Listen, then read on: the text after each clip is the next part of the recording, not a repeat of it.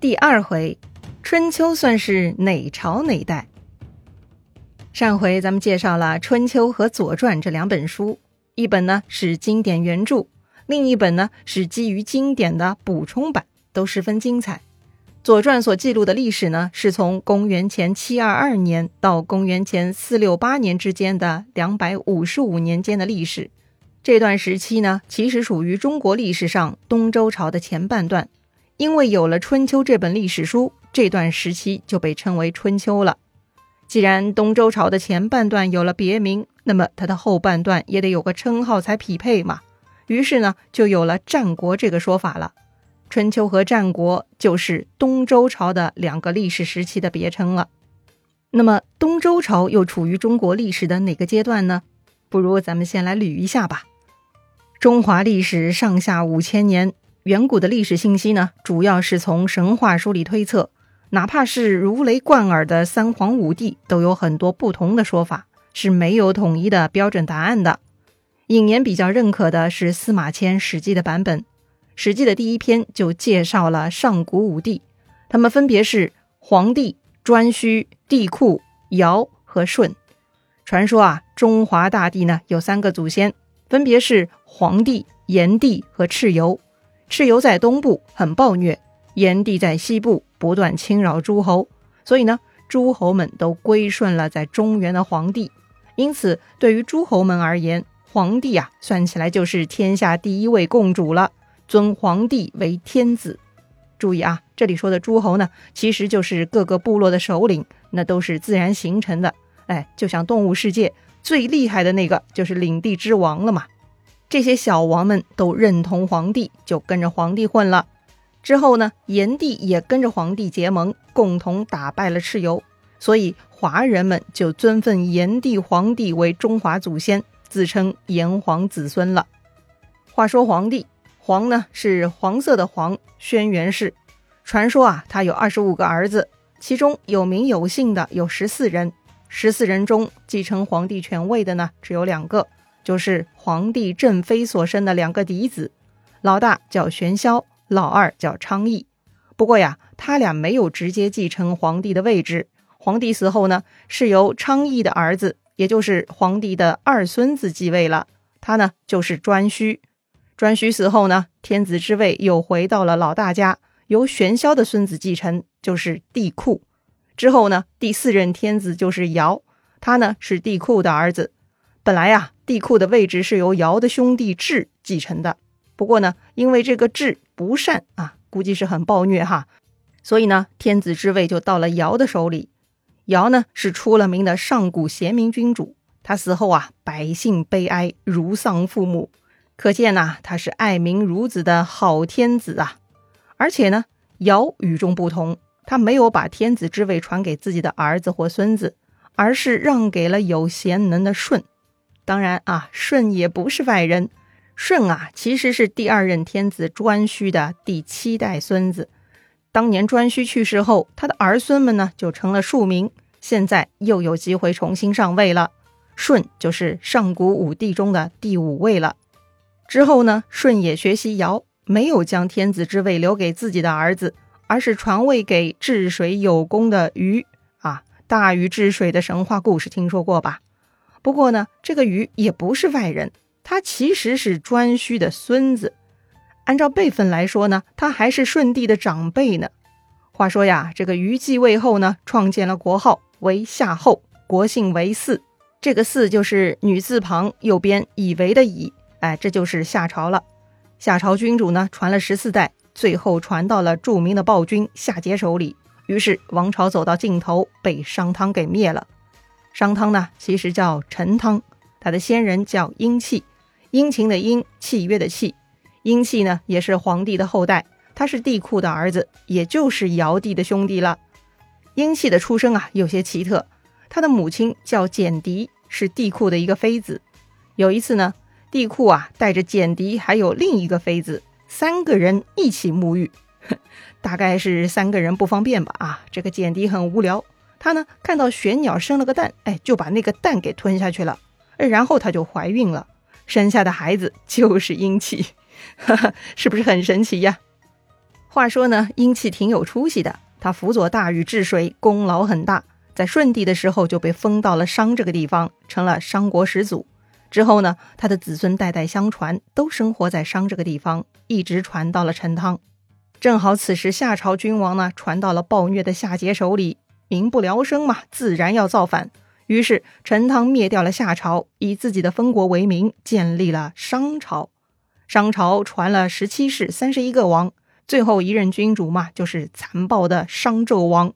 纣王很有名啊。看过《封神榜》的都知道，纣王呢被周武王姬发给灭了，之后历史就进入了周朝了。周朝的始祖啊，名叫后稷，他其实是商朝始祖殷契的同父异母兄弟。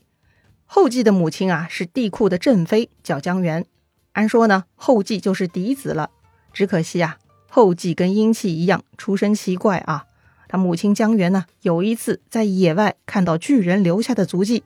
他呢就跟着踩上去了，哎，然后就怀孕了，之后就生下了后继。哼，想来这个孩子不祥啊，于是呢后继就被父母丢弃了。所以呀，他的本名为弃，丢弃的弃。后来他长大了，钻研农耕，造福人民，得到舜帝的认可。舜帝呢把他封在台这个地方，给了封号叫后稷，赐姓姬。姬呢就是女字旁姬妾的姬啊。之后呢，他的子孙就用姬这个姓了。也就是说，夏、商、周三个朝代其实追溯根源都来自皇帝的血脉。夏朝源自皇帝的二儿子，而商朝和周朝都源自皇帝长子。殷契和后稷都是尧帝的兄弟呢。瞧吧，别说今天打破阶级圈层困难，哎，就上古几千年，那个统治权兜兜转转也都在皇帝的直系子孙手里呀。好了，说到周朝了，周朝呢被分为西周和东周，原因是啊中间经历过一次巨大的政治动荡，国都呢从西边迁到东边了，所以呢称国都在西边的为西周，国都在东面的为东周。经过这次动乱，国都迁徙，周天子的威望是大大受损，可以算得上是一落千丈。西周的时候，周天子是天下之主。而到了东周时期，周天子呢只是徒有其名而没有实权，周王室呢就在诸侯国的夹缝中求生存，直到最终被灭亡。如果把周朝比作一个人，那么周朝的前三分之一时间那就是西周，就如同一个人中年创业，有实力有精力啊。随着西周结束，意味着这个人退休了，而此后三分之二时间呢就是东周。就如同处于这个人的风烛残年了，而这个风烛残年呢，也被分为两个时段，前一半时间叫春秋，后一半时间叫战国。春秋时期的特点呢，就是礼崩乐坏，这个时期的诸侯们不再尊重周天子，各自为政，也不再遵守周朝礼法，哎，这就是所谓的礼崩乐坏。在这种情况下，有实力的诸侯呢，就成了霸主。他们帮助已经落寞的周天子维持天下秩序，当然，这个帮助呢也是带引号的啊。他们更多的呢是借这个名义控制其他诸侯，为自己谋利。这样的诸侯有不少，其中最有名的被评为春秋五霸了。同时呢，在春秋时期，由于周天子威望不足，所以一些小国家也陆陆续续被大国吞并消灭，算是第一批清理了。而到了战国时期，战争升级。诸侯国彻底撕破脸皮，互相大打出手了。厮打到了最后，活跃在舞台上的只剩下七个大国，史称战国七雄。我们读的《左传》讲的就是礼崩乐坏的春秋时期了。其实啊，我个人呢更喜欢读战国历史，里头涉及更多具体的战术，更过瘾啊。但是呢，要理解战国历史，春秋这一段是万万不能跳过的。战争嘛，就是矛盾的最高级版本了。小矛盾可以通过辩论、吵架，甚至打架来平息，但大矛盾就只能用战争解决了。可是这些大矛盾到底是怎么形成的呢？为什么在一个王朝下有那么多的分裂势力，那么多不同的利益集团呢？那，这到底是咋回事儿呢？哼，要找到这些答案呐，咱们得进一步细看一下周朝的历史。话说呢。公元前一零四六年，周武王发兵灭掉了商纣王，建立周朝。建立之初呢，就分封诸侯了。分封诸侯啊，跟后世皇帝分封大臣的概念是不一样的。分封诸侯就是把国家的领土交给指定的人去管理，这块土地以及土地上的人民和自然资源呢，就归这个人私有了。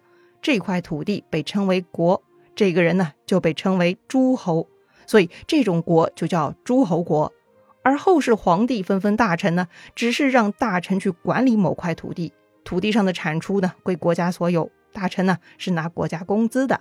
所以这种大臣嘛，就叫做什么济南相啊、徐州牧啊、两广总督之类的啊。诸侯是世袭的，老子死了，儿子继位。只要周天子没有下令撤销某个诸侯国，那么诸侯国就可以自行决定继承人了。但后世拿工资的大臣就不同啦，没有规定父死子继啊。虽然也有个别这种情况，但根本上呢，还是得由皇帝来决定每一任官员的任免的。所以，分封诸侯的本质呢，就像一个大型集团企业啊，业务很大，于是就开设了很多子公司，将业务和地盘给分割了。之后，这些子公司就挂着集团的品牌，独立运营，自负盈亏。周王室嘛，就是这个集团总部；诸侯国呢，就是子公司。诸侯国的国君就是子公司的总经理，他们享有同一个品牌，那就是周啊。这些子公司啊，会按照规定向集团上交一定数量的钱财物资，哎，这就叫做上贡。另外呢，这些子公司还得保卫集团总部，就是保卫周朝疆土。哎，只要天子有需要，诸侯们就要站出来帮忙。建立周朝之初，周武王很慷慨，一共分封了七十一个诸侯国，自己呢也留了一小块自留地，加起来呢相当于七十二个单位啊。要说呀，周天子虽然是集团老大。但是啊，他也不能随意干涉这些子公司的运营，他可以按照规定享受朝贡，却也不能轻易的从这些子公司拿东西。什么？不至于吧？普天之下莫非王土啊！电视剧咱们看多了，这天下还有啥东西皇帝拿不着的呀？确实哈，后世的皇帝权力很大，拥有天下土地上所有的东西。但是在周朝，周天子啊，真的不能随意拿诸侯国的东西。哎，这不是忽悠瞎猜哈，《左传》上是有记录的。鲁隐公三年，周天子去世了，丧葬费不够，鲁国就记录了啊。五世子来求父，啊，富这个字呢，左边是宝贝的贝，右边是赌博的博的右半边儿。这个字现在很少用，专指拿财物帮助人办丧事。这个武士子呢，是周王室的一个小官儿，他跑去鲁国求取丧葬赞助。哎，从这个事儿上可以看出，第一，周天子很穷，穷到积蓄都不足以支持丧葬费，可见啊，周天子自己运营的公司财政状况很糟糕。第二，诸侯国的钱财跟周天子没关系，所以呢，得派人去求取，而不是征收，真是悲催哈。按理说呀，周天子享受七十一个诸侯国的上贡，哎，再加上自己小公司的运营。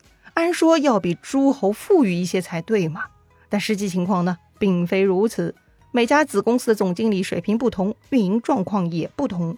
到了西周末期啊，周天子把自己的公司搞得是一塌糊涂，又跟很多诸侯起了矛盾，导致收入锐减。周王室的日子过得很囧啊。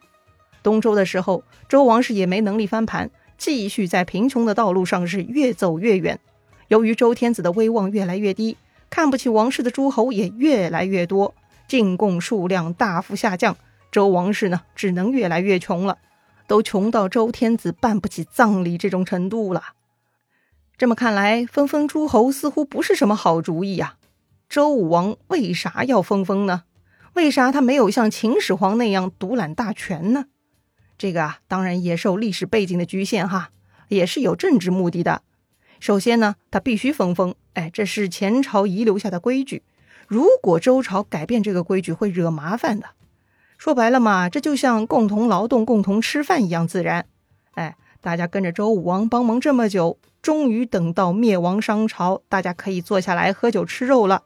如果周武王突然宣布啊，说啊不行啊，所有的酒肉都是我的，你们不能吃。哼，他要真的这么说呢，立刻就会有人站出来推翻他喽。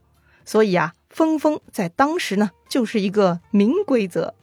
再说，分封也是有好处的，因为周武王有自己的分封策略的呀。他分封的七十一个诸侯国中有五十三个诸侯啊，都出自王室，都跟他同姓哈，姓姬。很明显啊，自己人占了绝大多数，所以呢，这种分封也可以理解为大家长分家。哎，都是自家人，分给儿孙们自己经营不好吗？自己留一小块地够吃就行了嘛。理论上讲，只要儿孙们孝顺会上贡，不就够了吗？而另外十几个诸侯国呢，周武王分封给了其他外姓之人。那么，什么样的外星人会得到封封呢？如果你想知道啊，欢迎收听下一回哦。咱们下回再见。